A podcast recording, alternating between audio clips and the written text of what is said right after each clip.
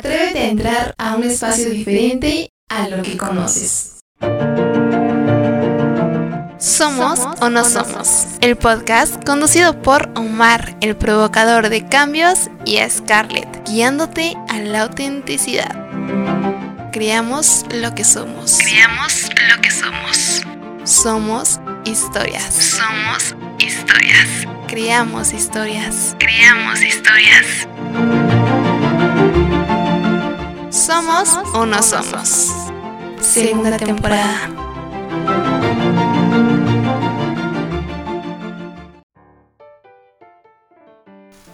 Bienvenidos, somos historias. Pues bueno, este es un como todos, un gran programa, pero estamos cerrando, hoy es el cierre de la segunda temporada. No le crean nada, todavía tenemos un programa pendiente, entonces, este, pero ¿qué crees? Empezamos un, este programa lo empezamos con mucha energía, ¿no? Entonces... Muchísima, yo diría. Demasiado diría yo. Se, se, siente la vitalidad y se siente la juventud. Gracias, gracias. Mucho, vamos a saber mucho. de qué estamos hablando. Sí, sí se siente, se siente esa energía. Y la verdad es que estamos muy contentos porque, bueno, estamos cerrando la segunda temporada. Y bueno, estamos alineando el ser con el hacer. Y tenemos a un gran invitado el día de hoy y bueno, es Eduardo. Muchísimas gracias Eduardo por estar aquí. ¿Cómo estás? Yo muy bien, muchas gracias. La verdad que no me esperaba bastante esta, esta invitación. La verdad que la recibí muy de sorpresa. Justamente vi una invitación.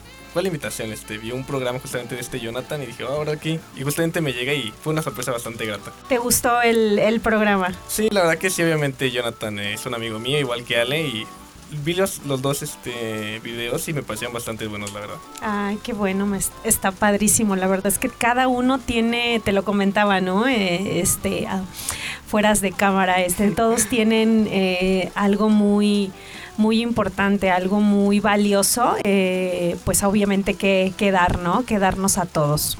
Así que, pues vamos a iniciar. Omar, ¿cómo estás? ¿Estás aquí? Ah. ya lo teníamos excluido ahí en la esquinita. Es, que, es, que, ahora sí llegué tarde, discúlpenme, llegué tarde. Yo fui el culpable de que estuvieran en el cotorreo y pues ya, ni modo, ya entré a la, cotorreo acá y, este, y por eso ya me querían sacar del programa, pero bueno. ya se puso. ya me puse triste. Pero bueno, ¿qué creen? Este, me llamo Mar y pues bueno, ya saben, trascendiendo espacio-tiempo, llegamos a la cita, ¿no? Llegamos a la cita siempre. La cita, eh, yo le digo así, es el lugar a donde tienes que llegar.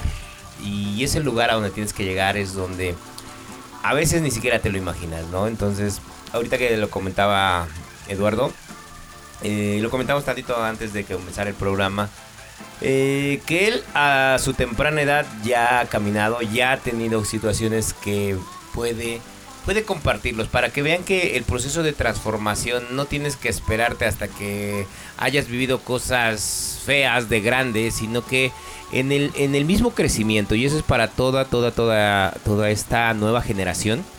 Eh, porque él ya pertenece a esta nueva generación, yo le llamo así, ya generación de los 2000, ¿no? Entonces, este, y ese tener la capacidad de que ante situaciones que de vida que pareciera ser que son como de, de niños o de adolescentes, pueden también ahí aprender, ¿no? Y para mí, eh, el mejor ejemplo porque conozco muchos, decíamos, eh, es Eduardo. He visto su crecimiento y por eso cuando dije, ¿qué podemos, a quién más podemos llamarle que nos cuente su historia? Y por eso decimos, sale Eduardo, ahí está, porque tienes muchas cosas que puedes compartir a esa nueva generación. Sí, a mí me da muchísimo gusto, la verdad que, que estés aquí y y bueno, todo es perfecto en esta vida, ¿no? Todo, todo se va armando, todo va embonando y bueno, por algo estás aquí en este último programa de la segunda temporada. Y es un gusto, es, lo recibo con mucho gusto porque exactamente como dice Omar, es un joven, es un joven que tiene muy corta edad y que y que bueno, es un ejemplo también para que todos puedan también saber que eh, no necesitas tener 30, 40, 50, 60 para poder tener experiencia y para poder...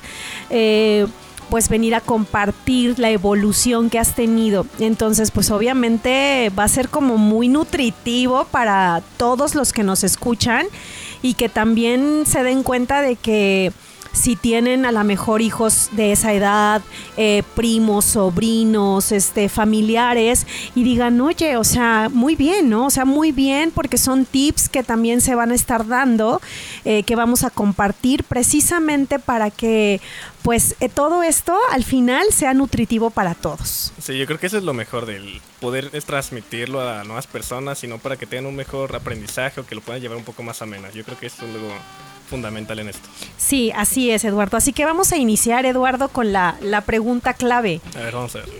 ¿Ha, pa- ha pasado algo en tu vida que te ha marcado? ¿Que te ha marcado un antes y un después? Que has dicho esto, o sea, esto de plano me hizo fum, o sea, cambiar completamente, transformar mi vida, verla de otra manera.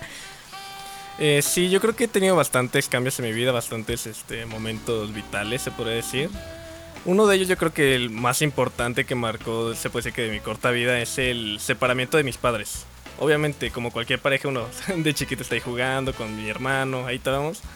Y ya uno, obviamente chico no te das cuenta que tus padres están peleando, están teniendo problemas. Y llega el punto donde pues le llega la separación.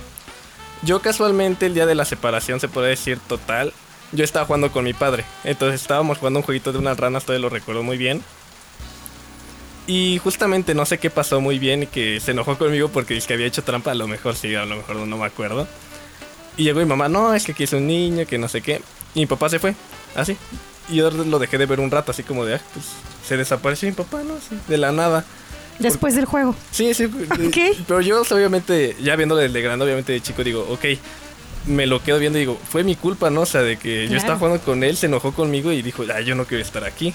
Entonces siento que eso pudo haber sido un, un punto muy este, fuerte en mi vida y que radicalmente no lo vi porque yo era un niño bastante, decir que entre educado y entre que no, porque llevaba buenas notas, era medio comportado, pero también era muy relajante, era muy desastroso realmente, era muy, la palabra creo que el reactivo, era muy reactivo. Y justamente explota esto cuando creo que yo voy terminando primero de primaria, segundo de primaria. Y es donde totalmente mi vida cambió porque yo sin darme cuenta empecé a ser todavía más reactivo, el doble, el doble, el doble, o sea, el triple o todo. Porque no sé, tenía un cierto coraje, enojo, no sabía cómo expresarlo. Entonces cualquier cosa que me pasaba yo iba, reaccionaba, a quien le tocara. Ahora sí que a quien le tocara sí iba y reaccionaba mal contra esa persona.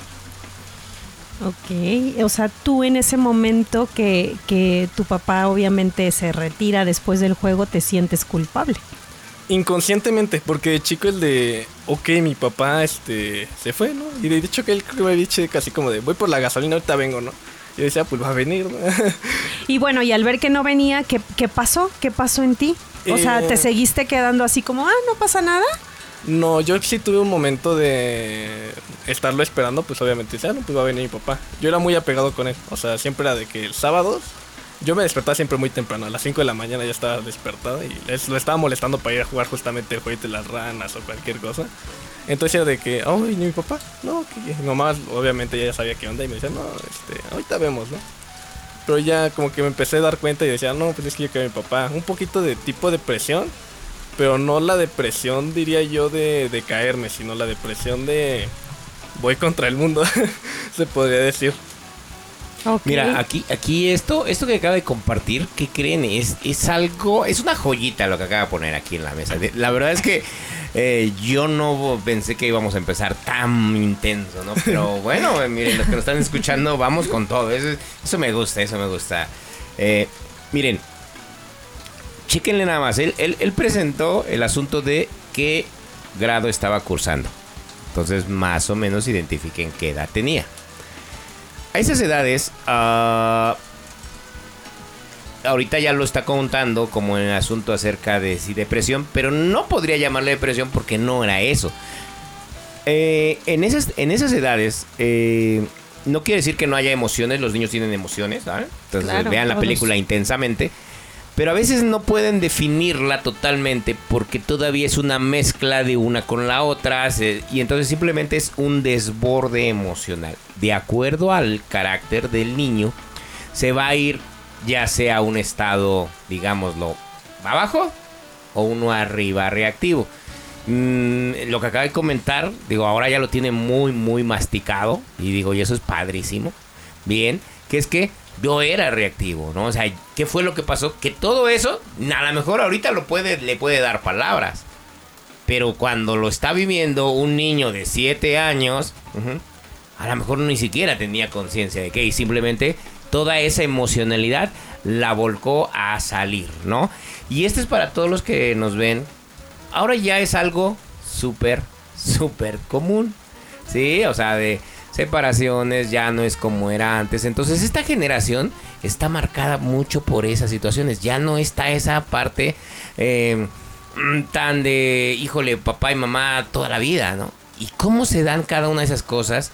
Eh, aquí nos va a presentar más, más, más cuestiones, pero es que sepan que el proceso que van a vivir los niños, mm, digo, hay que vivir y acompañarlos y ayudarles, pero tampoco que nos casemos con el asunto de que es esa, diríamos ahí, el niño está deprimido, el niño está eh, furioso. Que le pongamos etiquetas. Que no le a pongamos eso te etiquetas. refieres. Exacto. O sea, porque se está viviendo y entonces aquí de alguien que, que lo vivió en carne propia, que lo viene a presentar, que además viene de esta generación, ok, él logró ya darle un significado, una lectura a esta edad con conciencia, ¿no? Entonces, vamos a, a ir llevando esas piedras y entonces el la primera parte es, no le pongamos etiquetas primero a los niños. Vamos a, a ver qué va a pasar con ellos, pero de que va a pasar algo, va a pasar algo. Es que eso, creo- eso, Algo. eso es que quiero creo que sepan, que, ¿eh? sí, claro, es que creo que es importante que descubran también, o sea, que ellos descubran sin que uno esté diciendo o sin que el adulto esté diciendo eh, es esto. No, es que tienes esto o es que es aquello, o sea, es más bien como que ellos descubran qué van sintiendo, cómo lo van sintiendo y que ellos mismos vayan como poniéndoles un nombre si le quieren poner un nombre y si no, que lo vayan como asimilando, ¿no? que vayan aprendiendo a manejar eso, porque al final yo le llamo, aunque no le pongamos específicamente un nombre, es algo, está pasando. Algo está pasando. Sí, ¿eh? Claro. Ah, Algo está pasando. Quiero, eh, quiero que se quede bien eso, ¿eh? Para todos, todos, todos, todos los que vayan a vivir o estén viviendo esos procesos. Ajá, que sepan que sí está pasando. Y bueno, vamos a, vamos a ver qué más, Vamos porque si, si así empezamos fuerte, uy, esto va, esto va a poner intenso. Bueno, ahora vamos con la siguiente pregunta. No, a ver, cuéntanos qué otro episodio fue, o ese fue el que marcó más tu vida de un antes y un después. Eh, diría que es el comienzo, obviamente hay bastantes puntos este, vitales, como había comentado. Este es el que lo detona, porque gracias a esto, es gracias a esto, ahorita lo veo así, eh, empiezo a tener problemas. O sea, yo empiezo a tener problemas que en la primaria, ya tenía un poquito en, la, en el kinder, pero eran problemas de, ahora sí que de niños pequeños, ¿no?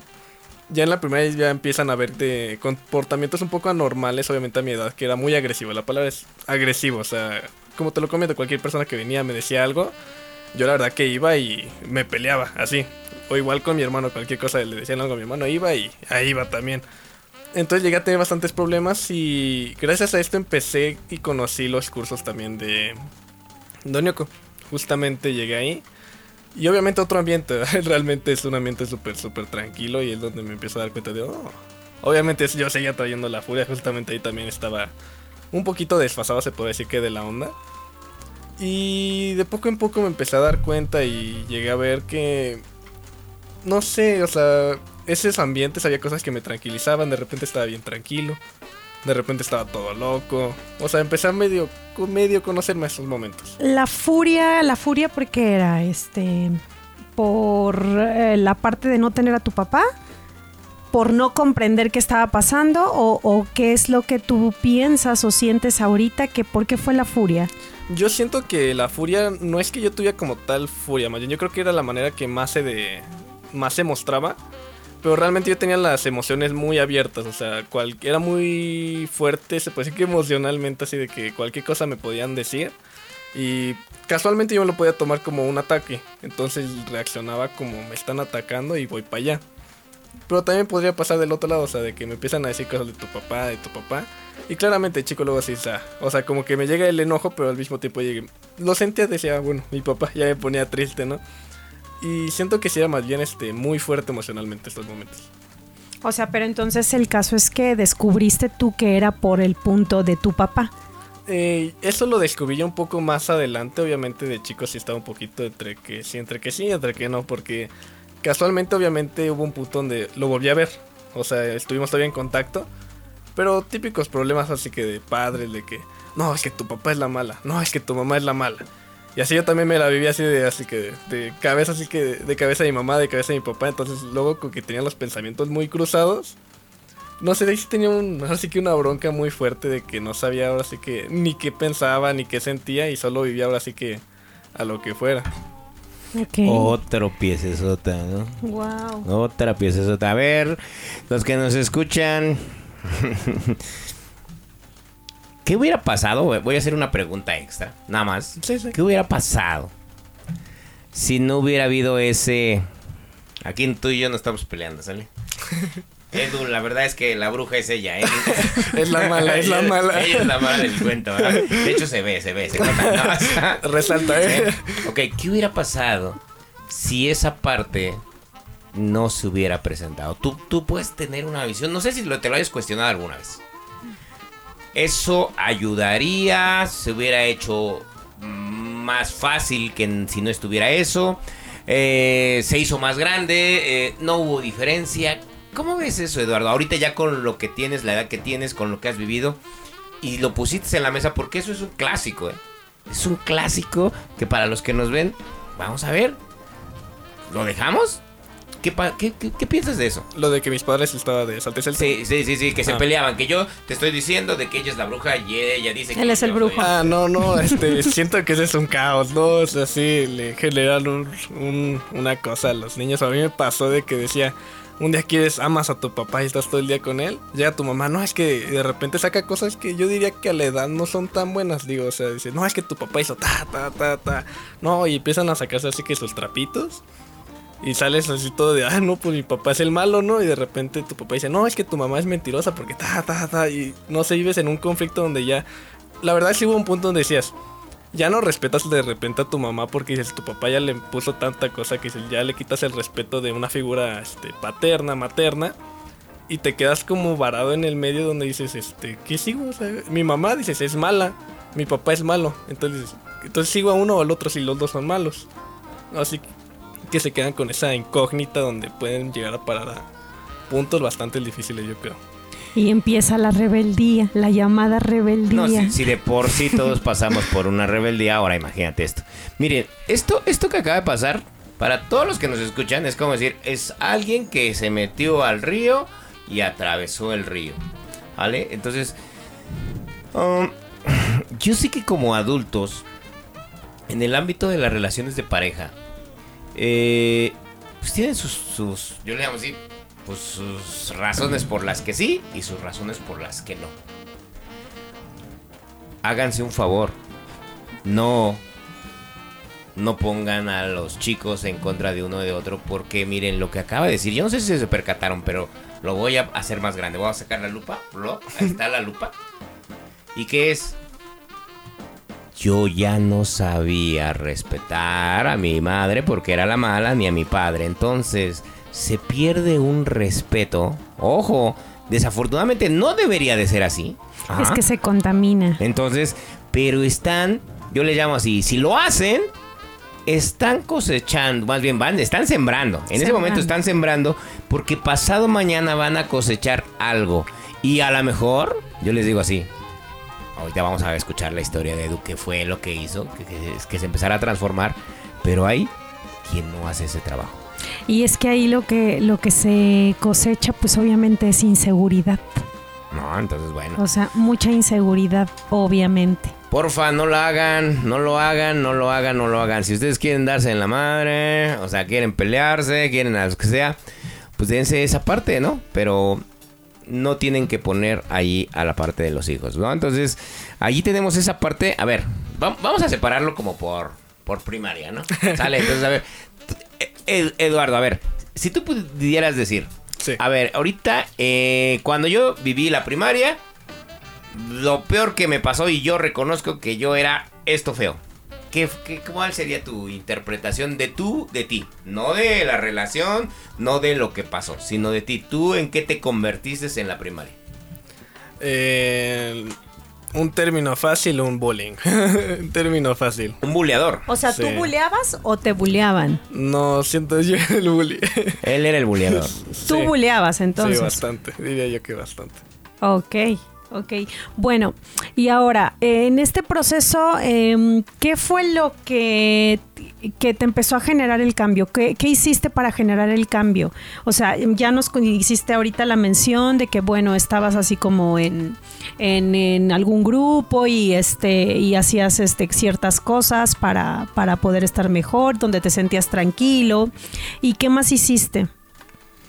Mm, sinceramente fue más conocerme, o sea, fue un mini conocimiento, obviamente no, no me sentaba a esa edad y decía, voy a hacer una retrospectiva de mí, voy a ver qué me pasa, obviamente no, no tenía la capacidad de poder hacer eso. Pero sí veía lo que decía, no sé, me gustan las plantas, no sé, decía, quiero plantar plantas. Y justamente en esos ambientes que tenía había uno de plantar plantas. Entonces me llamaba la, la- la atención y me tranquilizaba y como que estaba cada vez más tranquilo. O en el mismo cosa de meditación, obviamente yo antes odiaba la meditación, era como ah, estar parado ahí todo el tiempo, no, no manches, qué, qué flojera. Y, pero al final sí te pones a reflexionar, obviamente como niño siempre estás aquí la cabeza. ti, ti, Y cuando le das una pausa es como de, ay, este, le puedo poner una pausa a mi vida y es algo, es algo interesante, es algo chistoso que podría decir. O sea, entonces empezaste a descubrir, eh, lo que lo pudiera poner así, empezaste a descubrir actividades que te empezaron a ti a relajar, Sí. donde empezaste a sentir esa tranquilidad en Eduardo, esa paz, eh, ese bienestar. Sí, claro. También, sí. Y la seguiste, la seguiste haciendo. Mm, Sí, obviamente cada vez voy cambiando, o sea, de repente ya no me tranquiliza eso, me tranquiliza otra cosa, pues obviamente cambié un poquito, pero claramente obviamente otra cosa que también siento que funciona mucho son la ayuda, se puede decir que hasta psicológica, donde obviamente ellos no te pueden a platicar de, no, pues qué es lo que te pone así, obviamente tú no sabes, ¿no? Sino una plática amena, siento que también hasta cierto punto puede llegar a ayudar bastante. Bueno, porque empiezas a contar tu, Obviamente tienes que ser lo que este, sientes. tienes que estar un poco predispuesto a quererte ayudar porque si nada más vas al psicólogo y nada más te sientes así, no quiero nada. Nada Que más porque te llevan. No, hacer. pues es que Pero- lo que acaba de decir Eduardo, bueno, pues es que es el, pu- es el punto número uno para poder tener un cambio, para poder tener una transformación y es querer. O sea, ese es el punto número uno. Si no quieres, pues obviamente es muchísimo, muy complicado. Pero estamos hablando de una edad en donde les tengo una noticia. Normalmente los niños los llevan. Sí. ¿Sí? Sí, sí, claro, sí, claro, sí, por supuesto. No, entonces, este. Creo que eh, eh, el punto medular que pudiéramos sacar ahí de enseñanza es. A ver, yo tengo un entorno. Este entorno está un poquito caótico, vamos a ponerlo así. ¿Qué puedo hacer si yo estoy en un entorno caótico? Ok, mi entorno caótico voy a buscar reducirlo a solamente una relación de pareja. Y a los hijos les brindamos la oportunidad que conozcan otros entornos. Porque una de las situaciones problemáticas de la sociedad es que nosotros tenemos un estilo de vida y enseñamos ese pequeño espacio del mundo. Cuando ese pe- pequeño espacio del mundo es caótico y no se les da la opción de que vean que hay otras posibilidades, ni siquiera estoy en el punto de ¿Sabes qué? Todo tiene que ser así como mm, y algo ayudador y no. O sea, hay un entorno, hay una mesa en donde esta parte es caótica, pero esta no. Y si les permitimos a los niños experimentar que hay entornos diferentes, mínimo existe una liberación emocional. Y eso les va a permitir que en el transcurso del tiempo puedan ir avanzando a ese autoconocimiento en, de una manera práctica. Porque el niño, y ese es, ahí les va otro tip. ok, y pasa. Hay situaciones legales, hay que llevarlo al psicólogo. Y desde los 5 años están yendo a terapia al psicólogo. Y a terapia, y a terapia, y lo llevan, y lo llevan. Y entonces es cuando les digo, ya están hasta predispuestos. Ya está. A mí me encanta porque de repente he atendido chicos que les digo, no, hombre, pues tú te, te la sabes más, pásate, te cambio el lugar. Pues tú, eres más psicólogo que yo, ¿no? Tú todavía ya, ya visitas como 50 psicólogos y ya te los a todos los manejas, ¿no? ¿Qué pasa con esto? Y a lo mejor ahorita vamos a tocar ese puntito un poquito más. Nosotros, re- digamos, jugamos roles. Y esto lo, lo- tengo que decir porque, ¿qué creen? Hace ratito estaba platicando de ello. Tú, tú, ah, los de allá, los que nos ven acá, incluídome yo. Cuando fuimos niños nos dijeron algo. Y entonces a lo mejor está, ay Scarlett, es que eres una rebelde. Ay Eduardo, es que eres un peleonero. Ay Enrique, lo que quieras, no vamos a decir más. sí, porque, eh, No eh, vamos a eh, ventanear a nadie. sí, porque, además Enrique no puedes enojarse porque si no los podcasts no salen lindos. ¿no? Entonces bueno, tú que me estás escuchando es, ¿a ti cómo te decían que eras niño? De niño, ¿qué eras? El inteligente, el deportista, El travieso, el, travieso, el enojón. Ajá. Y entonces tenemos que tomar eso y empezamos a construir nuestra identidad a partir de Claro, ello. por supuesto. Ajá. Y entonces nosotros, y eso es para todos, ¿eh? Esto no tiene que ver con divorcios ni con lo que está planteando Eduardo. Esto es general. Es general, sí, claro. Ajá. Entonces, Son las etiquetas al final. y estos entornos de repente son lo que hacen que sea más complicado salir. Ajá. Cuando Eduardo ahorita que compartió algo, me, me queda con esa parte de decir, bueno, a ver, a ver papá, si estás en caos mínimo, busca entornos que tengan algo diferente. Que puedan ver formas de manejar conflictos, de manejar emociones diferentes. Y les tengo una noticia. Ah, es que me ha pasado, me ha pasado. Mm, mis propios colegas, oye Omar, este... Y es que yo le estoy enseñando a mi hijo porque creo que es lo más correcto. No va a entrar. ¿Por qué? Entiendan, ya hay un caos.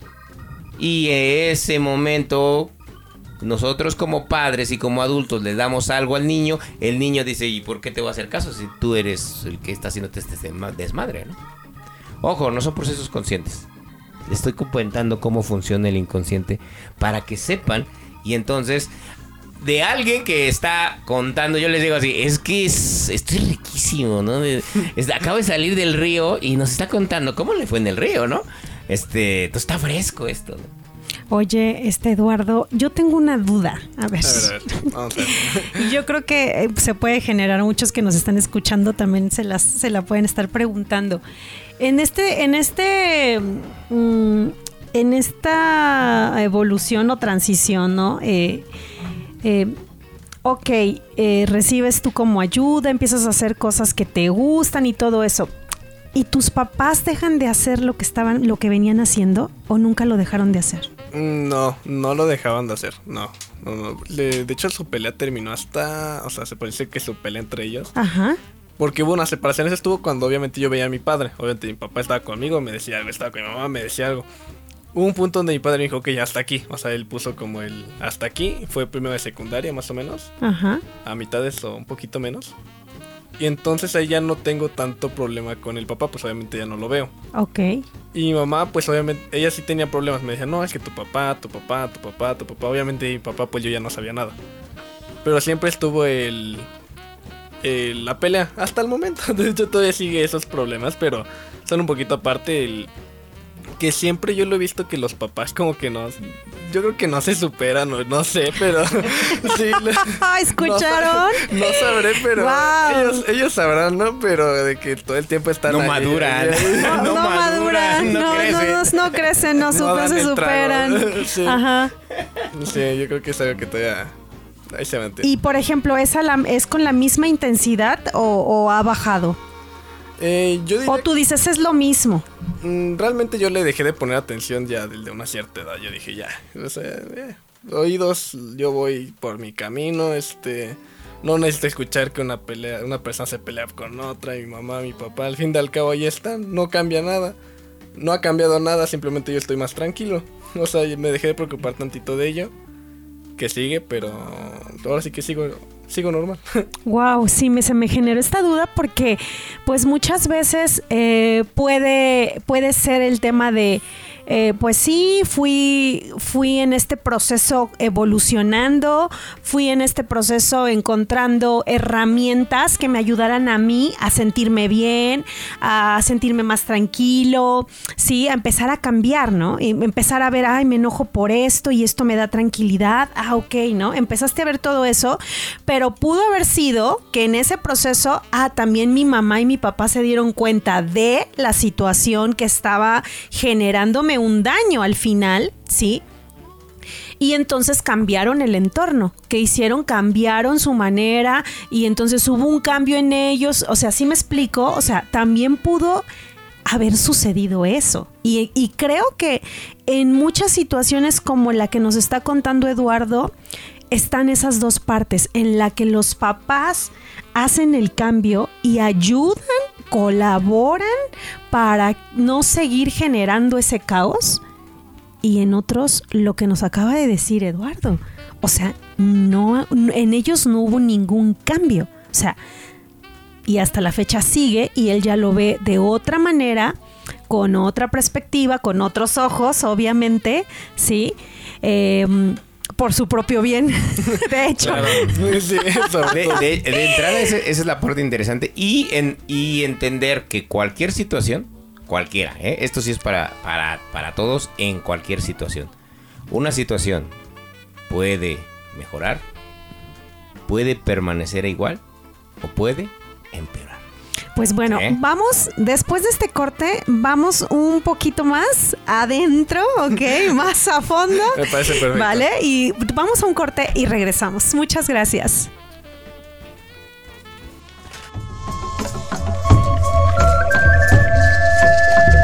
El temazcal, una tradición ancestral proveniente de nuestras antiguas culturas mexicas Ven y disfruta de una experiencia inolvidable y única en la que encontrarás relajación y paz. Relajación y paz. Donde podrás desintoxicar tu organismo y cargarte de energía. No lo pienses más, ven a Unioco, conócenos y vive la maravilla del Temazcal. Informes y reservaciones al 5932 1907 y el correo grupo.unioco.gmail.com Síguenos en Facebook o en Twitter como Grupo Unioco.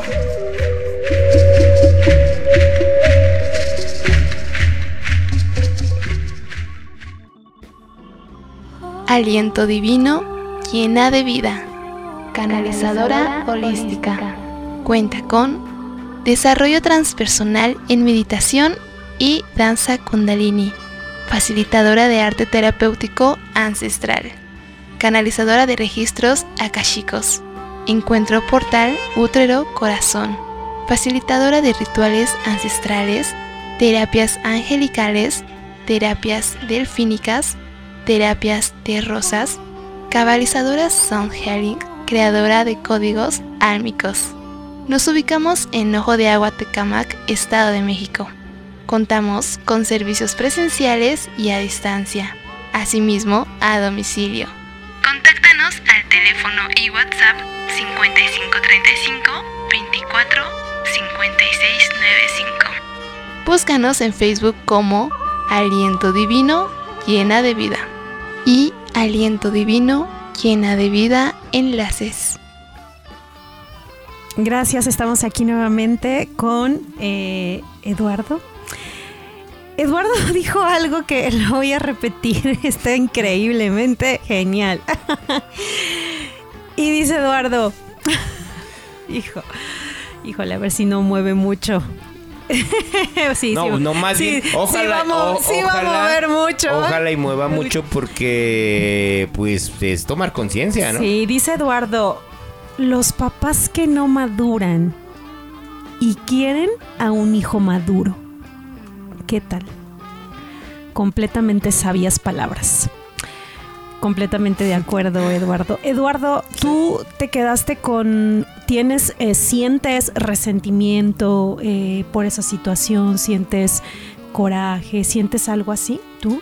es un sentimiento extraño, o sea, es un sí y un no, o sea, porque obviamente sé que si no hubiera pasado eso, que obviamente está fuera de mis manos, eh, no, sería, no sería como soy, o sea, no hubiera aprendido ciertas cosas o mi, mi vida hubiera sido yo creo que totalmente diferente, o sea, para empezar. Ok.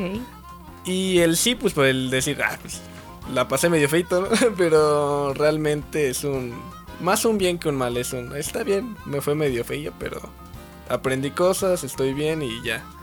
Sé que gracias a eso soy lo que soy. O sea, tú ya en este punto estás eh, agradecido porque sabes que a lo mejor hubiera sido otra historia. Ah, sí, obviamente, ¿no? O sea, si hoy me dices, este, que pase lo mismo, o sea, que mi papá, este, no sé, que se separen o algo así, digo, sí, está bien, o sea, tuve bastante buenas experiencias, buenos compañeros que conocí gracias a, a todo eso, y cosas que digo, ah, está padre.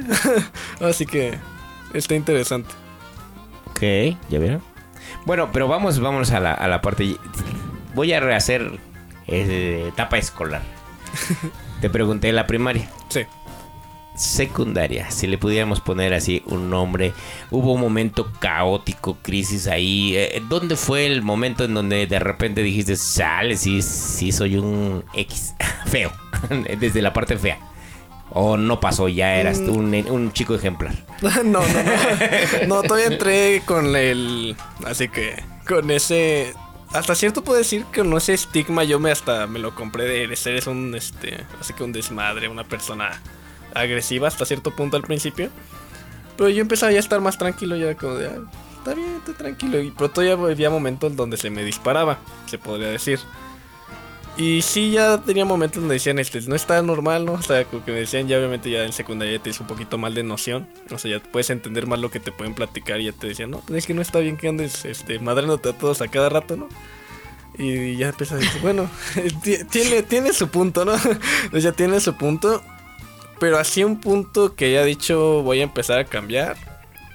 Creo que hubo varios, uno es que yo quería crecer totalmente. No sé, como que hubo un punto, es así, no lo tengo bien marcado, pero un punto en mí que dije, quiero crecer. O sea, como persona quiero crecer, yo quiero ser independiente. Esa, se puede decir que hasta rebeldía de quiero ser ya independiente. Y justamente empecé a buscar trabajo. Yo quería trabajar y casualmente me tocó trabajar allá en, en un campamento. Ok.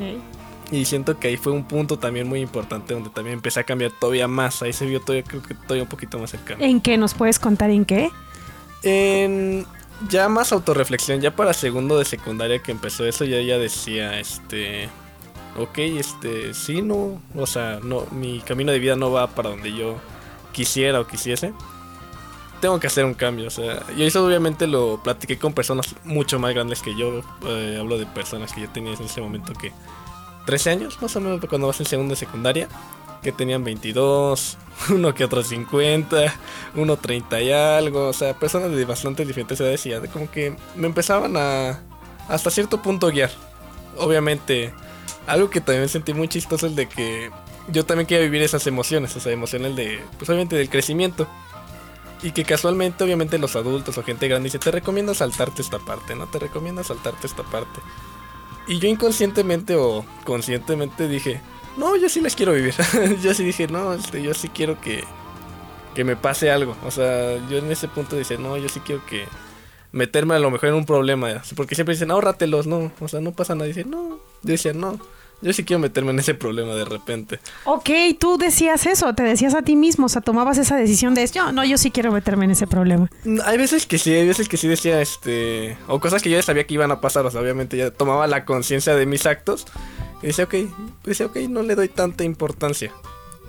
Pero sí es algo que, ¿cómo, ¿cómo poder explicarlo? Es algo bastante extraño, porque entre que lo quería tomar y no lo quería tomar, porque obviamente ya sabía para dónde iba, pero al mismo tiempo decía, quiero vivir esa emoción. Es lo que te iba a decir, más bien lo que querías era vivir la emoción, aunque sabías que la consecuencia no iba a ser a lo mejor tan grata. Sí, exactamente. Ok, y así fueron muchas, eh, muchas cosas las que viviste de esa manera.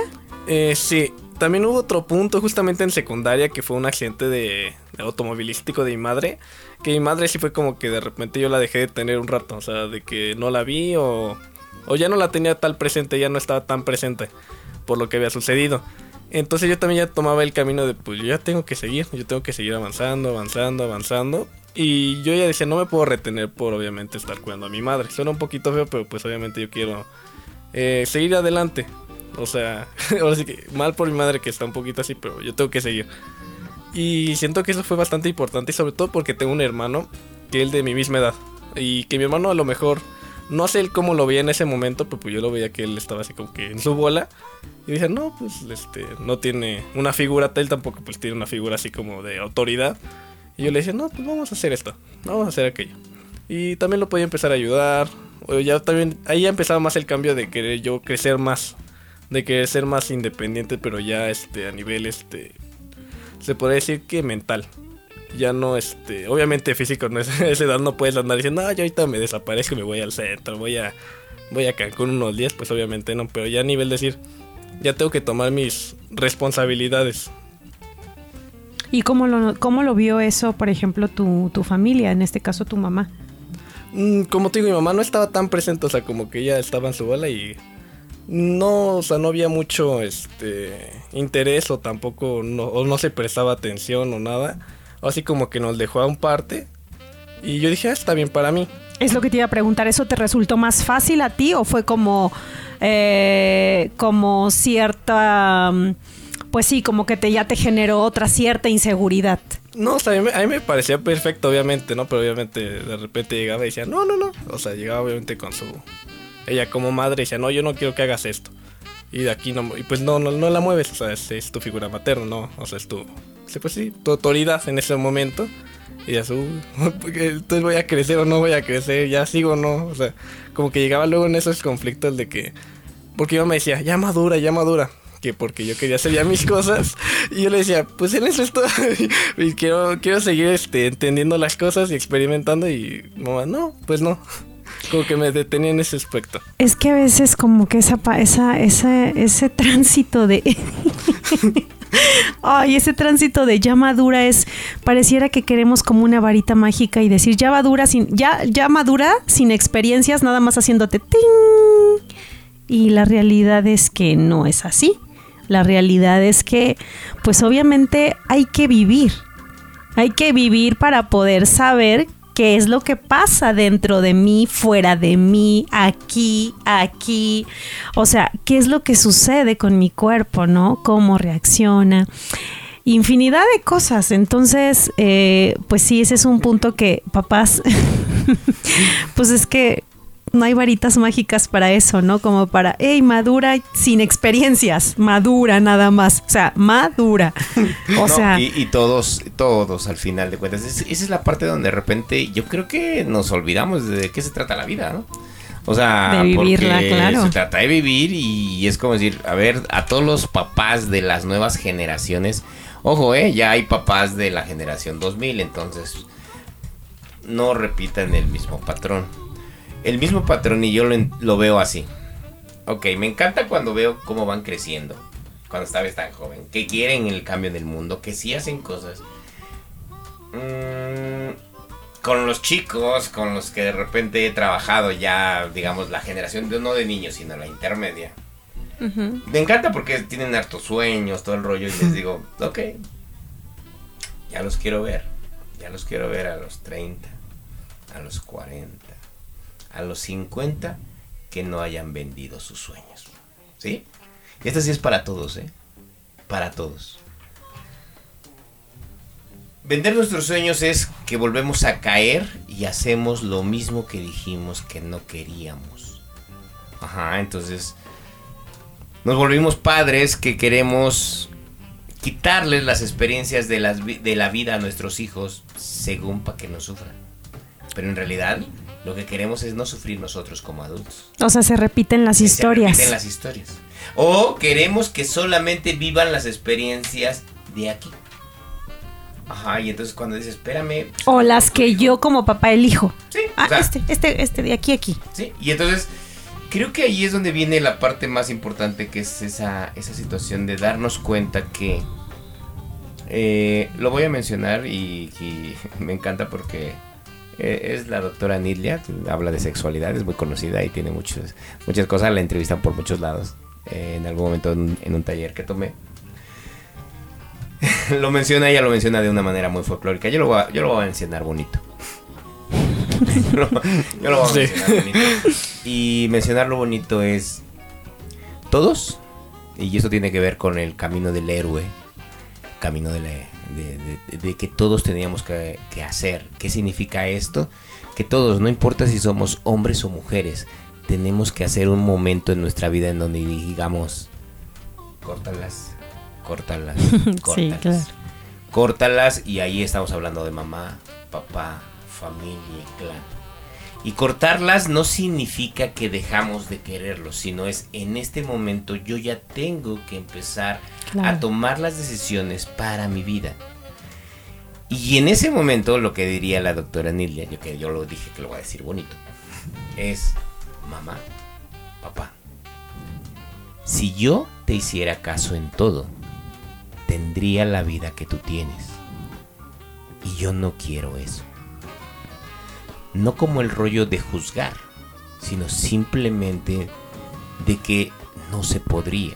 De evolucionar. Exacto, o sea, ese, es, otra eso, época, claro. es otro tiempo. Sí. Entonces yo no te podría hacer caso en todo, Y, porque si no, repetiría un patrón. y eso, o sea, y eso es amor. Y eso al final, si se dan cuenta, o sea, es completamente amoroso. O sea, es completamente amor el agarrar y decir, o sea, amor de una parte y si de la otra parte Es- es lo, comprende, lo es, lo, lo comprende, Y lo entiende.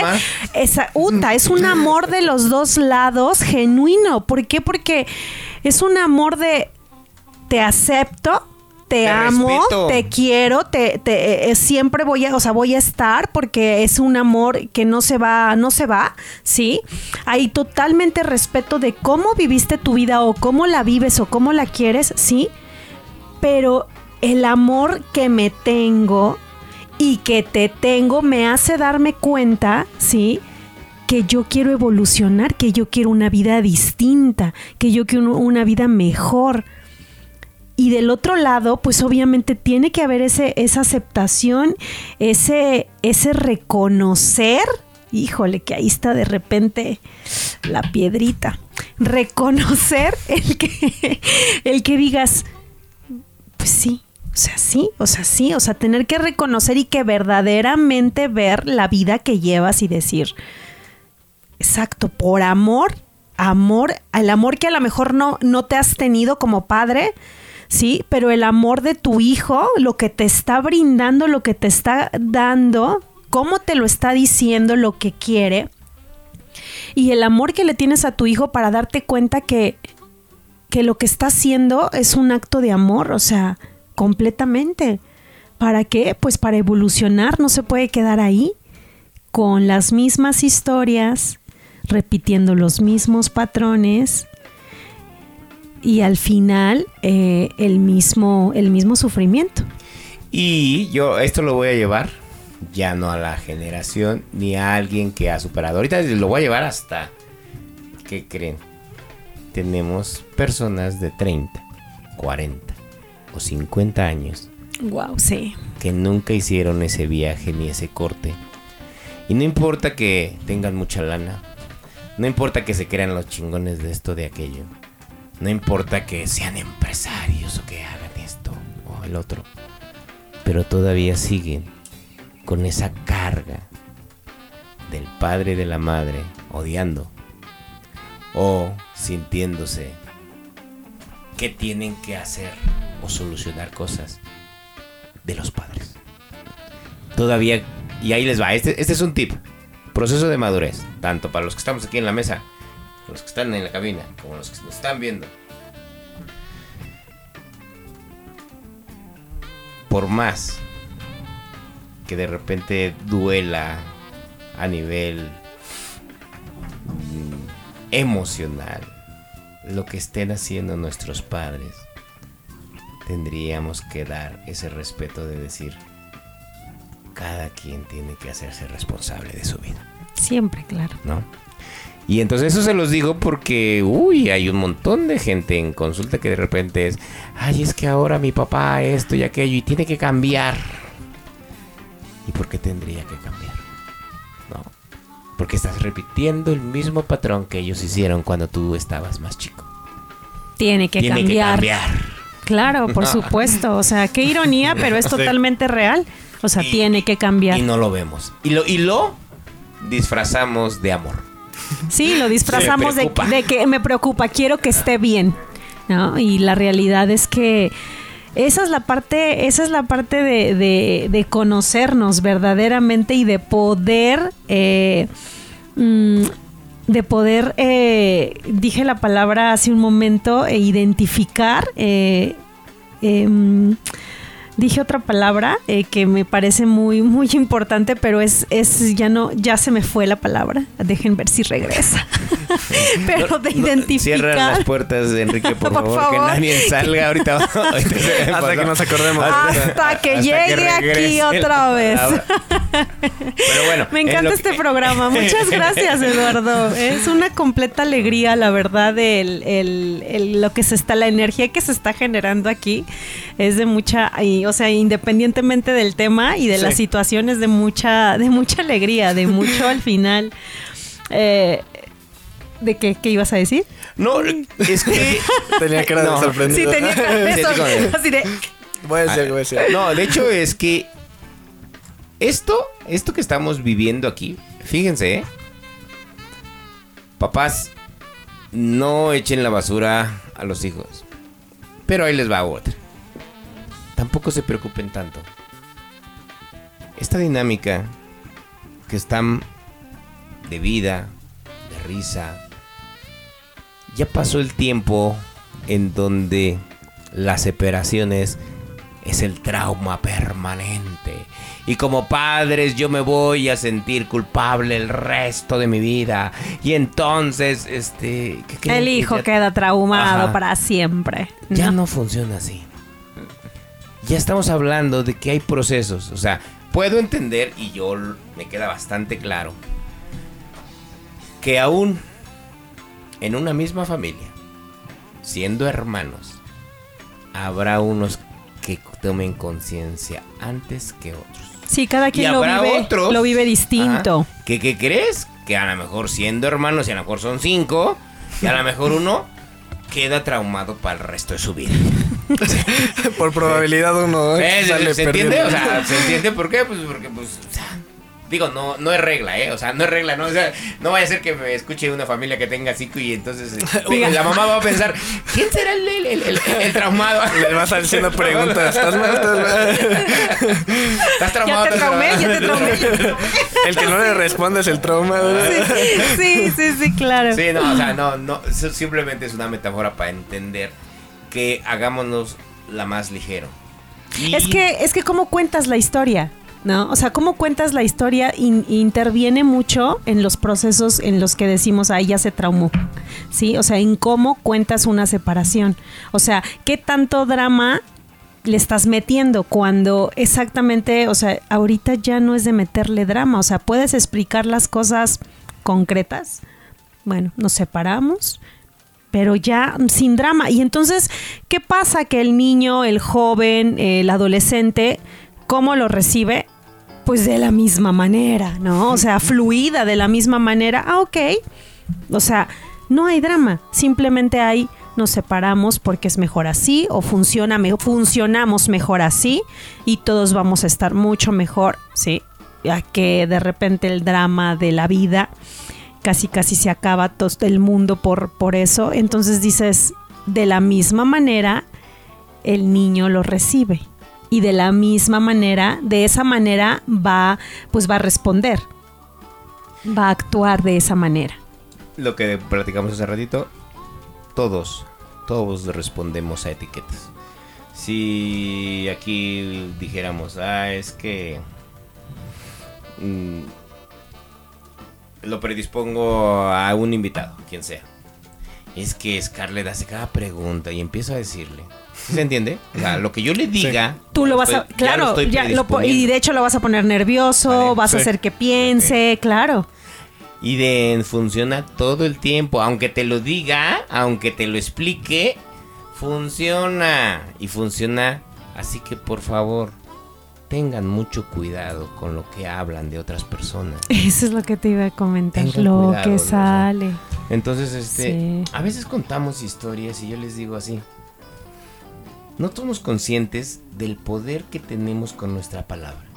Y entonces, imagínense en el caso de hijos, ¿sale? Que tienen, tenemos un poder, porque aunque le- les tengo una noticia, ¿eh?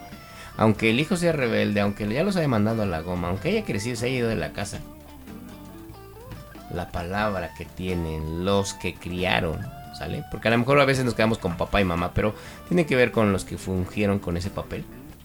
Tienen poder.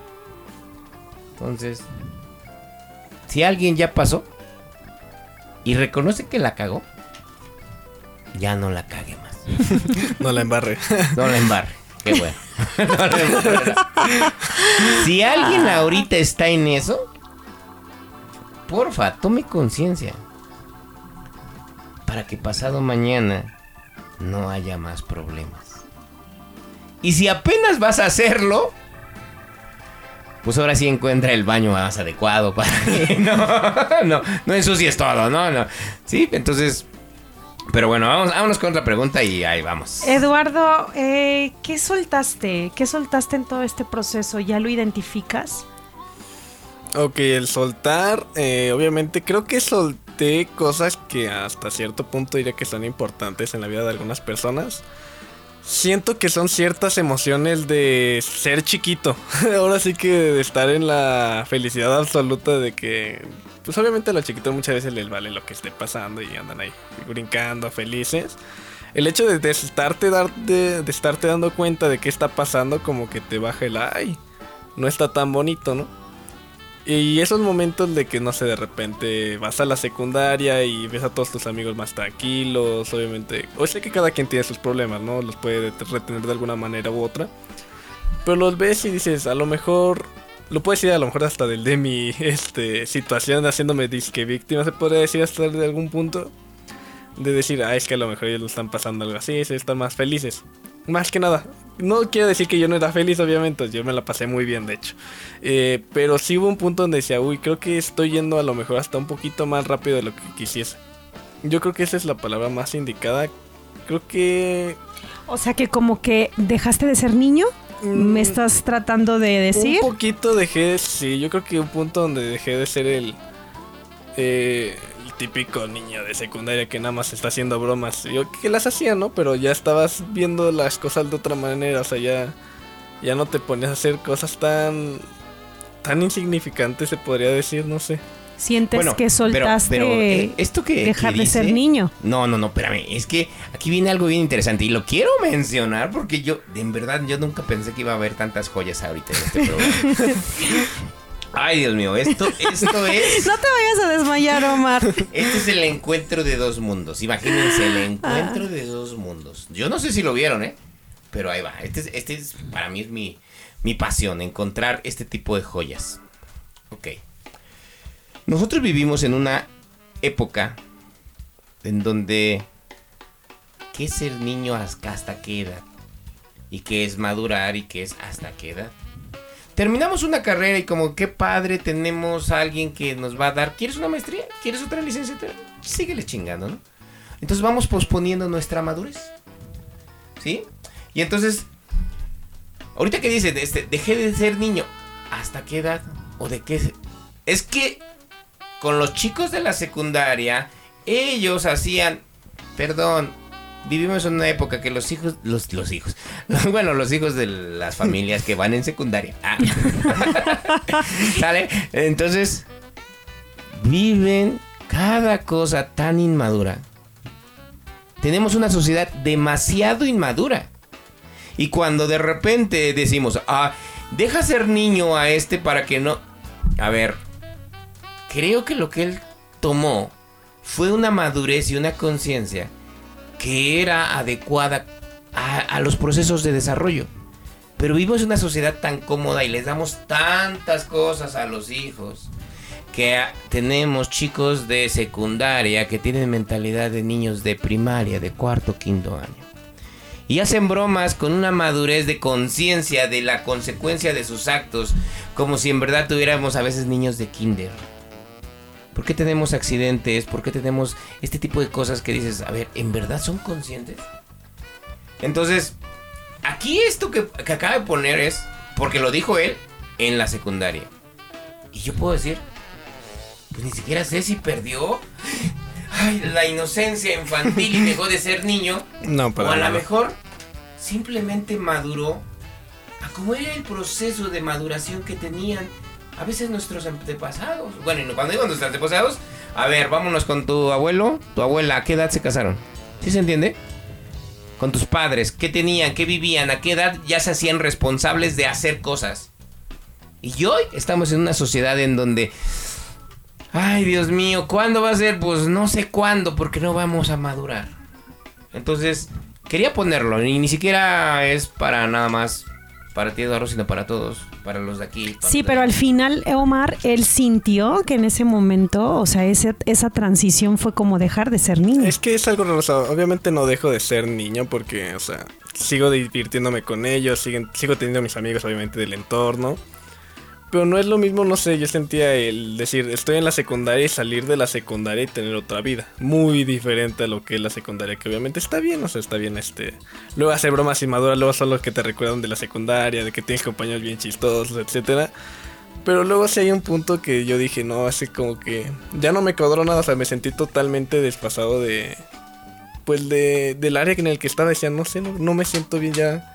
Como que perdí ese, ese sentimiento de querer estar haciendo cada vez más cositas y cosas que de gente más pequeña, de más niño. Ah, bueno, entonces estoy comprendiendo que ese proceso es el natural. O sea, es el, Sí. pro- es el proceso natural que vives de, de pasar obviamente de, de secundaria este, o de primaria a secundaria o de secundaria a preparatoria. o sea, Sí, sí, sí, obviamente es el proceso natural que tienen todos los niños, o sea, o los jóvenes. Pero por eso quise poner eso, porque no se está dando en ese proceso. Y, y ahí les va. Tú dices, va, es que él lo sintió así. Y te puedo asegurar que si ponemos a más personas de esas edades y les hacemos que haya un proceso de conciencia más natural, ¿sí? Se van a sentir como de, ay, yo no quiero, porque el entorno marca lo que estamos hablando. Si estamos diciendo que, ay, es que a tal edad tienen que tener y vivir eso, ¿quién lo está marcando? ¿Las papás? ¿Los Pero, entornos? ¿quién ¿La sociedad? Sí, pero cada niño es Y distinto. por eso, pero ¿por qué tenemos ahorita entornos escolares con los problemas que se tienen? Y ahí les van papás, y, y aquí tenemos papás, y aquí, y tenemos gente que tiene eh, las situaciones de ciertas edades. ¿Qué tipo de situaciones tenemos? Y no me voy a ir porque este es otro de los esquemas hermosos que se tienen, que es... Ay, es que las nuevas generaciones salieron más inteligentes, ahora tienen más esto, ahora tienen más aquello. Les tengo una noticia, siempre ha habido así y se ha sido así siempre. ¿Por qué? Porque resulta que en los 20 los niños que nacieron en los 20 eran más hábiles que los que habían nacido en el 1890. ¿Sí se entiende? Claro. Entonces siempre nuestra percepción es de que las nuevas generaciones, ay, es que ahora ya saben manejar esto, es que ahora ya saben esto. Pero no estamos haciendo el match, el match de las diferentes generaciones y de poder decir, a ver, ya sabemos que cada niño es diferente, tiene diferentes caminos. Ya dijimos que si en una familia se separan y hay cinco hijos, uno va a tener un trabajo. Ya dijimos que es metáfora, ¿sale? ¿Qué quiere decir esto?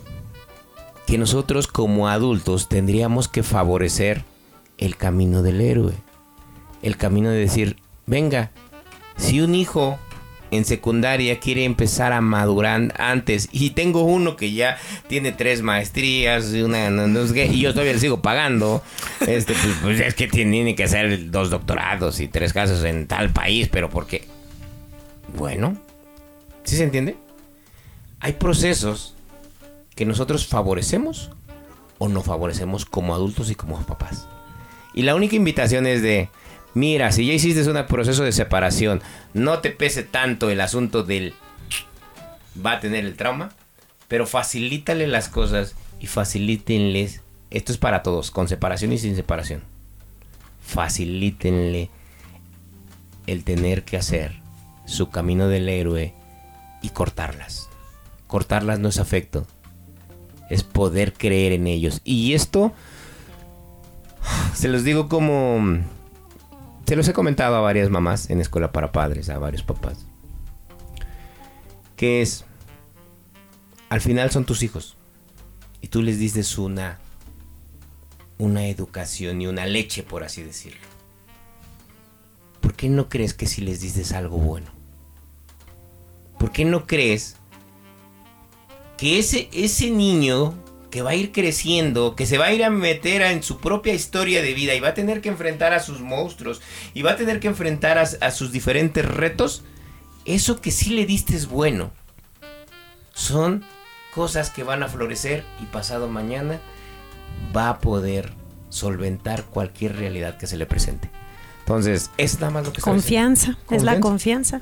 Pero pues obviamente, pues si el papá o la mamá no tienen confianza es porque realmente a lo mejor saben en, en realidad que, que no están dando lo mejor y que no está bien lo que están dando. Sí. Y eso genera obviamente una inseguridad. Y la inseguridad pues se va, se va transmitiendo. Mm, sí, siento que es algo bastante importante ese caso. Yo se puede decir que lo he vivido, bueno, y lo veo de otra manera de decir. Yo lo veo un poquito, se decir que un poquito más directo de. Este, no quiero que salga, pues porque no confía en lo que he hecho con mi hijo, ¿no? O sea, de que no le enseñé bien, pues para qué lo voy a dejar, se lo, se lo van a comer o quién sabe qué le vaya a pasar afuera. Obviamente está este sentimiento de, ah, es mi criatura, pobrecita, pues porque todas las mamás lo tienen, o padres, hasta cierto punto. Pero sí siento que cuando ya es un caso un poquito más de que excesivo, más este obsesivo se podría decir, donde los padres ya este no confían en lo que criaron con su hijo, o sea, como que dijeron, ay, no, este como que no lo criamos bien y simplemente no le dan el el llegue de ya hasta aquí. Tú sigue por tu camino, tú, obviamente estamos ahí contigo, pero tenemos vidas distintas. Es como no quererlo soltar. Mm, se podría decir. Sí, se podría decir, obviamente no lo sueltas al 100, obviamente es un niño.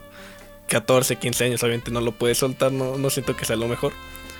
Pero seguirlo, pero viendo que él también ya tome sus propias decisiones. Como persona, obviamente intentar decirle, esto te puede servir, esto a lo mejor no, nada está escrito.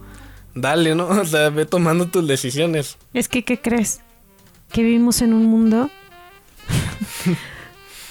con humanos súper controladores, con papás y mamás súper controladores, familias enteras donde todo mundo quiere controlar todo. Mm, Eso sí. Porque le tenemos miedo Es- a la incertidumbre cuando en realidad todo tiene una incertidumbre. ¿no? Todo. No, Todo, sí. Pero bueno, yo quiero hacer una pregunta, una pregunta así directa, así como de. Pregunta, Ah, pregunta. a quemarropa, ¿no? Espérate. Vale, y la pregunta directa a quemarropa es. ah, ¿Qué otra opción tenías de, de ser, Eduardo? O sea, si no, si no fueras la persona que eres ahorita, ¿qué otra opción tendrías de? Eduardo para Eduardo. Para Eduardo, sí, sí, Eduardo para Eduardo. ¿Y yo qué otra opción me hubiera dado? Mm, ok. Eh, esta es una pregunta bastante buena. No, o sea, la he pensado es porque obviamente digo, de, ¿qué otra persona podría haber sido? Siento que tengo caminos muy distintos, totalmente distintos. Me gusta mucho lo que es el lado de la naturaleza, como me gusta totalmente el lado de tecnología y estar este al tanto de lo nuevo. Pero yo creo que si no hubiera sido lo que soy ahorita, ahorita estaría más en cosas de naturaleza o hasta cierto punto digo, estaría chido de repente estar ahí en una granjita solo, ¿sabes? Así como, ay, con, con un ganadito, alguien que nadie me moleste ahí, o con alguien, yo qué sé. Y no sé, siento que eso hubiera sido otra parte mía. Otra parte que también yo creo que hubiera sido a lo mejor algo de deportes. Siento que siempre fui alguien competitivo bastante, bastante competitivo. Nada más que ahí me tenía otros limitantes. Pues yo creo que me hubiera ido más al lado de, de la naturaleza. totalmente. Y casualmente ahorita estoy en el lado totalmente contrario. En el, en el lado de la tecnología. Sí, que también me fascina. O sea, que también me fascina bastante. Y es lo que ahorita estoy estudiando y lo que, me el- lo que planeo dedicarme. Pero hay cierto punto donde digo, ay, también está para el otro. Ahora, tu pregunta iba al, al rollo... eh, A- al rollo de tu sombra. ajá, ajá, el En ro- donde- al rollo de si no lo que te gusta y de, te dedicas o... Si no Ah, hubieras tomado sí. conciencia, ¿hacia dónde? Pero, digo, de- pero es que esto está fascinante. No, pero es que cuando yo les también. digo, es que también. ¿Por qué? Pues Sí. porque de repente si yo digo, ¿qué opciones tendrías? ¿Vieron cómo me puso puras opciones bonitas? Bueno, nos puso aquí cosas bonitas, nos compartió puras cosas bonitas. Y dices, ya bien cómo sí funciona el rollo del crecimiento de la conciencia. o sea, ni siquiera lo tiene ya como posibilidad. Entonces, ni drogadicto, ni vagabundo, ni. no nos dio, no ni nos dio ninguna de ni- esas. Pero miren, con el corrido que pusimos, yo tengo que hablar de ese corrido que pusimos al inicio. Pero bueno, a ver, ¿has pensado esa parte? Esa parte de, Sí. de ¿qué, qué me hubiera convertido si yo, no, si yo no hubiera crecido, si yo no hubiera madurado, si yo no hubiera hecho esta transformación? ¿En qué, qué- ¿Cómo verías tu vida ahorita? ¿Cómo sería? Mm, alguien bastante conformista con lo que tiene, este... Siempre he sido un poco progresista en, algunos aspectos de mi vida, de que siempre he querido más, un poco ambicioso en ciertos aspectos.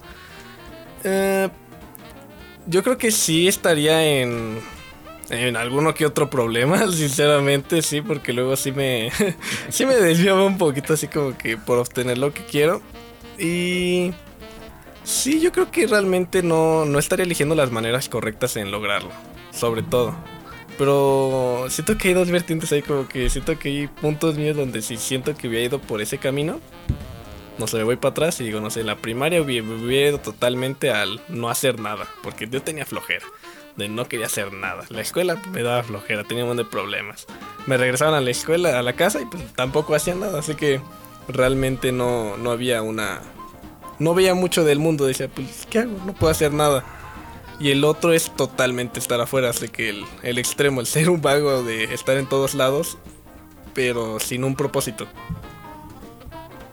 O sea, si lo, si lo, si lo, si lo miras eso, o sea, si lo llegaste a sí, mirar no. algún, en Es- algún es que ese- momento. ese- esa era su realidad. o sea, es que esa era o sea, su si lo llegaste a mirar en algún sí, momento. yo, me- o sea, chistosamente con ciertas preguntas o cualquier cosa decía, decía, a ver si sigo así, no sé, la primera, ¿dónde termino?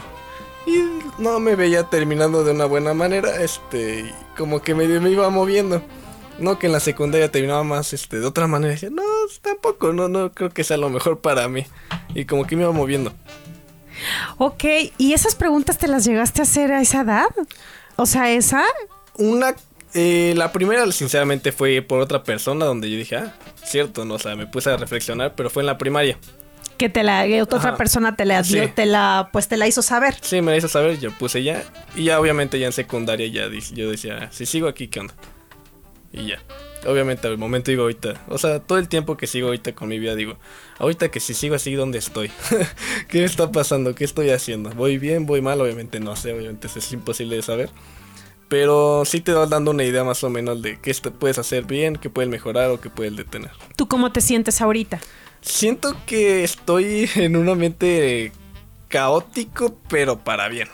A Siento ver, cuéntanos eso porque eso cómo Sí, es. siento que estoy creciendo de bastantes aspectos, como obviamente en la escuela, en hobbies míos que me gustan bastante, me gusta bastante el deporte. También me gusta bastante lo que es este la, la tecnología, que lo que es mi carrera. Y el ambiente laboral, obviamente estoy empezando otra vez. Ya había trabajado del de secundaria, pero obviamente otra vez retomé el, el trabajo y otra vez estoy familiarizándome y siento que estoy creciendo un poquito más como persona. Ok, y te sientes entonces. ¿Y dónde entra lo caótico? que es hacer muchas cosas porque entras en bastantes mundos. O sea, una cosa es ir a la universidad y hay un mundo, es un mundo total, pues de estudiante se podría decir. Sales, te vas al laboral, es otro distinto. Te vas al de deporte, es otro distinto. Te vas al de eh, tecnologías, es distinto. Que como que llegas en un ambiente muy, este, muy movido, yo diría. O sea, eh, de repente sientes que haces muchas actividades. Mm, sí, y obviamente siempre está el siento que puedo hacer más, pero también digo, no, también me relajo. Pero pues sí, ya es caótico. Sí, de repente, a o lo sea, mejor Pero, pero, inconscientemente. pero ya está acostumbrado. Sí, era lo que decía, a lo mejor inconscientemente busco el estar, este, pues, Movido. movido, por la situación el de antes. Que obviamente ahorita las traigo y obviamente ya luego te sientes más cansado y yo ya puedo tomar la decisión de, ay, pues ya, me pongo tranquilo ya. Mucho, mucho caos ahorita, ya me, me tranquilizo un poco, pero siento que, ahora que lo pienso, ese ha sido algo que me ha marcado el querer estar movido. No me gusta estar, este, muy tranquilo hasta cierto punto. te gusta estar haciendo muchas cosas. Sí, realmente sí. Le gusta el caos. pues se puede, a lo mejor y sí. sí. Para que vean, para que vean que se puede de todos lados. Y creo que lo, lo que plantea y para los que estamos aquí de este lado y los que están del otro lado escuchando es... ah, a mí, a mí me, me- me- me gusta este, esta historia. Porque me acuerdo que yo desde hace mucho tiempo, cuando empecé a trabajar con, niños, eh, a los papás les decía, no me lo traigan, no me los traigan a los niños. Les digo, porque yo tengo una filosofía y es esta. Con papás, sin papás y a pesar de los papás. Con caos, sin caos y a pesar del caos. Con circunstancias, sin circunstancias y a pesar de las circunstancias. Cuando tú le enseñas a un niño a ser auténtico y autodependiente, no importa cuál sea, va a ir a donde tenga que ir. Entonces, me agrada escuchar eso de, Eduardo porque al final de cuentas lo vi crecer. Y yo digo, bueno, Sí, desde chiquito. ahí va, ahí va. ya.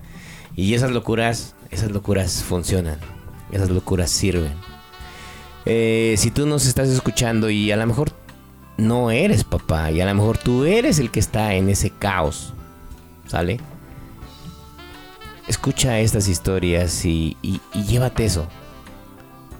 Que con circunstancias favorables, sin circunstancias favorables, o a pesar de las circunstancias más difíciles, hazte responsable de tu vida y créala como tú quieras.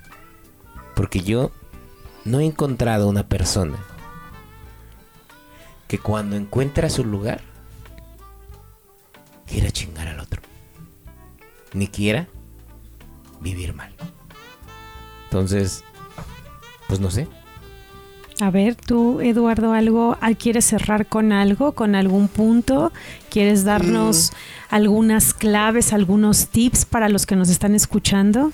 Ah, claro, este, para, obviamente, yo creo que va más para los jóvenes, después de ahí uno para los adultos, pero eh, para los jóvenes, este, ¿Qué, qué más decir a los adultos? o sea, sé que a lo mejor no me puede hacer mucho caso, van a decir, es un no, chamaco. no, no, al contrario, al Se los digo contrario, como échale, véngale, véngale. figura este, Véngale. de hijo. Véngale. Para los que están en una situación de ser chavos y estar chicos, eh, estén tranquilos, obviamente encuéntrense. Eso sí, háganse su pregunta de qué estoy haciendo y para dónde voy. Eso yo creo que es una muy fundamental. Le dices, no me gusta, tienes que hacer un cambio. Y eso no va a empezar si tú no lo haces, si tú no te pones ese yo quiero hacer algo, porque si no te vas a quedar ahí varado, varado, esperando a que llegue. Y es chistoso porque es muy cliché el decir, aunque pongas poquito, vas a- haces un gran cambio, pero a largo plazo sí. A corto plazo vas a decir, no, ¿qué estoy haciendo? No, ¿qué estoy haciendo? Es como el estudiar, obviamente, matemáticas. No sabes, vas de poco en poco y de repente ya te aprendiste la tabla del 1, del 2, del 3, del 4. Y de repente ya te la sabes de memoria. Entonces sí tiene un esfuerzo y siento que deben de tener mucha paciencia. Obviamente tienen que ver a largo plazo. Y que lo disfruten también. Obviamente tampoco es el, ah, no tengo que estar viendo en el futuro, en el futuro. No, tienen que vivir también el presente. El pasado obviamente es más para reflexionar. Obviamente no se queden ahí en el, tengo que andar viendo ahí atrás. Ay, no, es que me pasó tal, tal. Ya pasó. Que aprendí y a seguir adelante. Y ahora, para los papás, Pongan atención, por favor. Este, súbele el volumen, Enrique, por ahí. Sí, para los papás, este, yo creo que la principal de este tema es este, sus problemas, está bien, que cada quien tiene problemas como adulto, como que sea, no lo vean reflejado con sus hijos, no lo, no lo metan, sino es que le van a generar el mismo problema, dicen, no, es que lo estoy haciendo para que, este, aprenda, no, este, solo le vas a causar otro, y siento que no es lo más conveniente. Muchas gracias, pues un gran consejo. Adelántalo, por favor. Oye, más que consejo, yo creo que se debería de volver como un estilo de vida. Sí, Sí, o sea, al final, ¿no? Creo que eso sería como muy sano para, para todos, ¿no? Aquí, allá, allá, allá, para todos sería como muy sano y sería como mantenerlo como estilo de vida. Muchas gracias, Eduardo, porque pues sí como que vienes a, a- a de repente eh, a tambalear muchas cosas, este, porque al final son formas y maneras de, de vivir y de pensar, eh, pues en este caso particulares tuyas, pero así si tuviéramos aquí a tres, cuatro chicos eh, de tu misma edad con diferentes con diferentes eh, situaciones, ajá. Pues obviamente todas serían, yo sé que me dejarían igual que como me dejaste tú ahorita, porque cada una tendría como como, como su parte distinta, ¿no? Como de mi, mane- mi, mi manera de ver las cosas y cada uno tendría como su manera de ver las cosas. Sí, claro. Entonces, híjole, eso es como, eso es como bastante misterioso. Y refrescante, porque a veces nosotros nos acostumbramos a que ya llevamos una línea.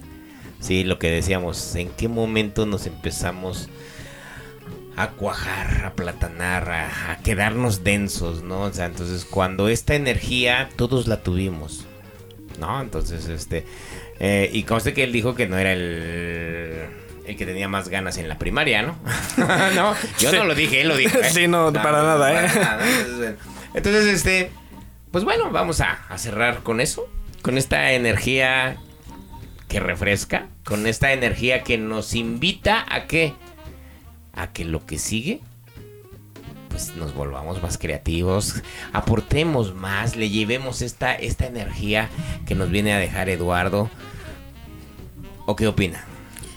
Estoy completamente de acuerdo. Muchas gracias, Eduardo, porque efectivamente nos, nos ayudas a refrescar muchas cosas y también a, a ver el sentir de, de, de un niño, porque hablamos eh, de varias edades tuyas donde pues donde, donde nos ayudaste a, a poder percibir, ¿no? Ese, ese sentir en varias edades y también eso está bastante interesante. ¿Vale? Y más para los que tenemos hijos y todos los que nos escuchan que, eh, que tienen hijos o que tienen eh, sobrinos o que conviven con personas este, más, más pequeñas, más pequeños y que nos abres como ese panorama de, de qué puede estar sintiendo eh, mi hijo, mi hija o no, o sea, o mi sobrino o mi sobrina o qué podrá estar sintiendo, ¿no? O sea, cómo lo, cómo lo, yo es, yo lo puedo estar percibiendo de un, de una manera, pero de aquel lado puede ser una completamente distinta, ¿no? Sí. Y a veces como lo, como que es mi hijo, es mi sobrino, o es mi sobrina, o es mi familia, y ya lo generalizo, ¿no? No, pues si yo lo siento así, él también lo tiene que estar sintiendo así. Y wow, o sea, hay un mundo completamente diferente, o sea, de un lado y del otro. Sí. son El cosas clásico. Mi hijo, tápate porque hace frío. Pues si tú Pues tienes frío, tú tápate, pues. Claro. Tú tápate. Sí, sí, sí, la verdad que sí, así que muchísimas gracias. La verdad es que a mí con esto me dan tantas ganas, ya lo había yo mencionado este en el podcast anterior, pero fuera de cámara, eh, ya lo había mencionado eh, que quería yo hacer una temporada con, con jóvenes. Este, y la verdad es que dan muchísimas ganas porque es escucharlos, vivirlos desde otro, desde otra perspectiva, desde otra manera, me explico, y eso está muy interesante y yo creo que, wow, cambiaría mucho las historias este pues de las de las personas de los jóvenes de los papás. O sea yo creo que sí habría como muchos tips ahí para para los papás eh, de qué está pasando no como que de como que la, la empujadita esa de ¡Ey! ¡Muévete! ¡Despierta! ¿Sí me explicó? O sea, O de plano una cachetadota para que. y, y pa- o, sea, de- o sea, y para otros va a ser un, bofo, un bofetadón, no así Sí. de. Sí, porque luego están los dos casos, el que quiere muy rápido, el que nada más está dormido. Sí. Hay que saber identificar. Exactamente, así que pues muy interesante. Muchas gracias, Eduardo. Pues ya despídenos porque. Ya nos vamos. Muchísimas ella quiere gracias. hacer otra temporada y yo estoy con el rollo de que ya hasta aquí se acabó, ya no vamos a hacer más. ¿Por qué? Pues porque no, no quiso hacer el último programa de Estamos- de su historia. Ah, él está, ya, él ya, está ya. con mi historia. Estamos en Se historias de varones, sí. Se. No, eh, que se vista y que se- yo le presto unos bigotes. ¿sí? Que la cuente. Pero bueno, entonces Bueno, despídenos, ya nos, muchas vamos. Yo gracias, ya nos vamos. Yo ya no los vuelvo a ver en esta dimensión. Ah, Tal ya vez lo, en otra y ya en lo otro dijo, tiempo. ¿eh? Ya Sí. lo dijo, ya lo dijo. Les tengo una noticia. A ver, ¿quién podría volver a estar en esta dimensión y en este tiempo? A ver. ¿Quién se, quién, se, quién se la rifa para estarlo?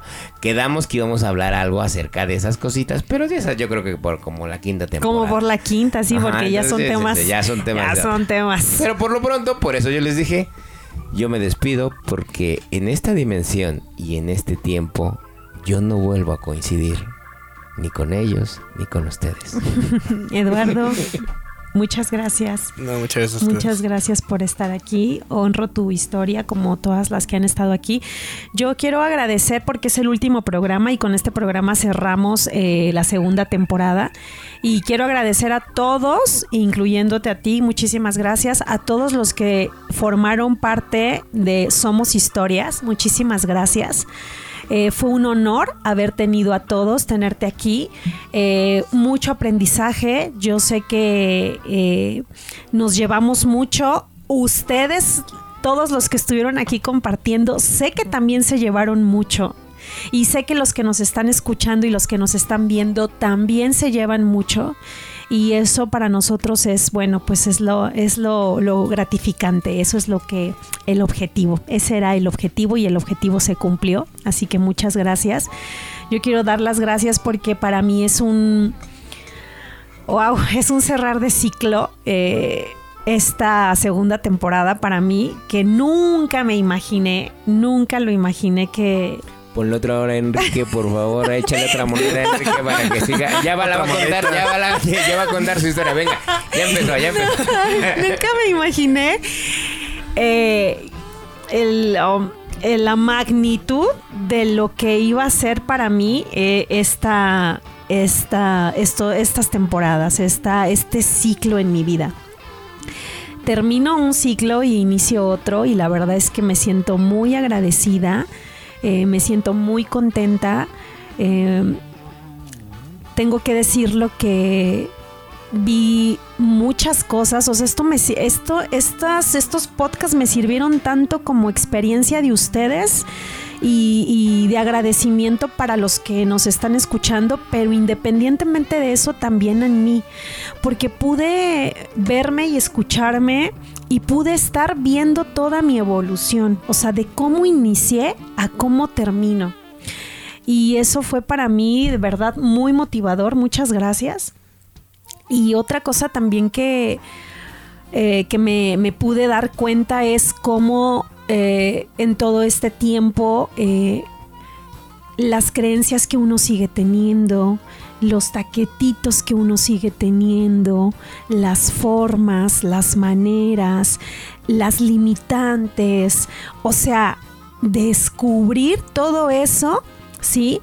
Que lo hemos mencionado y creo que es una de las cosas que Omar eh, eh, lo repite mucho, ¿no? El, producto terminado. Y entonces fue un descubrir de tantas cosas en mí, en Scarlett, y, de, ver y de ver cómo esas cosas em- estaban, estaban transformándose y modificándose.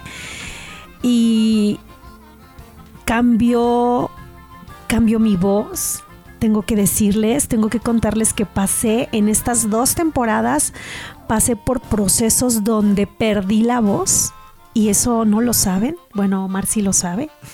Este, donde perdí la voz, donde tuve procesos eh, a nivel eh, espiritual en cuestión de, de chakra garganta eh, bastante evolutivos, donde físicamente tuve cambios, cambios, facciones. eh, eh, hubo, no, la verdad es que yo estoy completamente este, agradecida y completamente sorprendida porque no imaginé que iba a ser que iba a ser tanto entonces me quedo me quedo muy muy contenta muy a gusto Eh, gracias por la experiencia, gracias a todos ustedes, gracias Enrique, gracias a todos en cabina eh, por todo lo que esto significa, por poder hacerlo posible. A ustedes que nos están escuchando, que también es, es una gran parte que hace posible todo esto. Gracias Omar y gracias a todos los invitados. La magia existe, pero no quieren creer en ella. Siempre, siempre, totalmente. Aquí, qué, bueno que nos platicas eso, porque yo quisiera que, que se llevaran algo un poquito más. Y un poquito más es, esto pareciera ser que es tecnología y que no es de desarrollo, que no trasciende, espiritual y que no va a pasar nada. Wow. Sin embargo, qué padre que lo menciona, porque yo te diría, ¿y si todo lo que hacemos le pusiéramos la magia? Un día nos vamos a ir a construir. Eduardo ya sabe que construyendo se puede hacer magia. Que... Vamos a qué, qué quieres? Vamos a la mecánica. Que en la mecánica se puede hacer magia. Que en la tecnología se puede hacer magia que ya no necesitamos que todos nos sentemos a... Mm", ¿Sale? Que hagas lo que hagas, puedes llevar esa pasión y esa transformación de crecimiento. Ahí está. Ahí está, entonces gracias a ti Scarlett, gracias a todos porque bueno, les tengo una noticia. Todos crecemos, todos cambiamos, todos vamos evolucionando.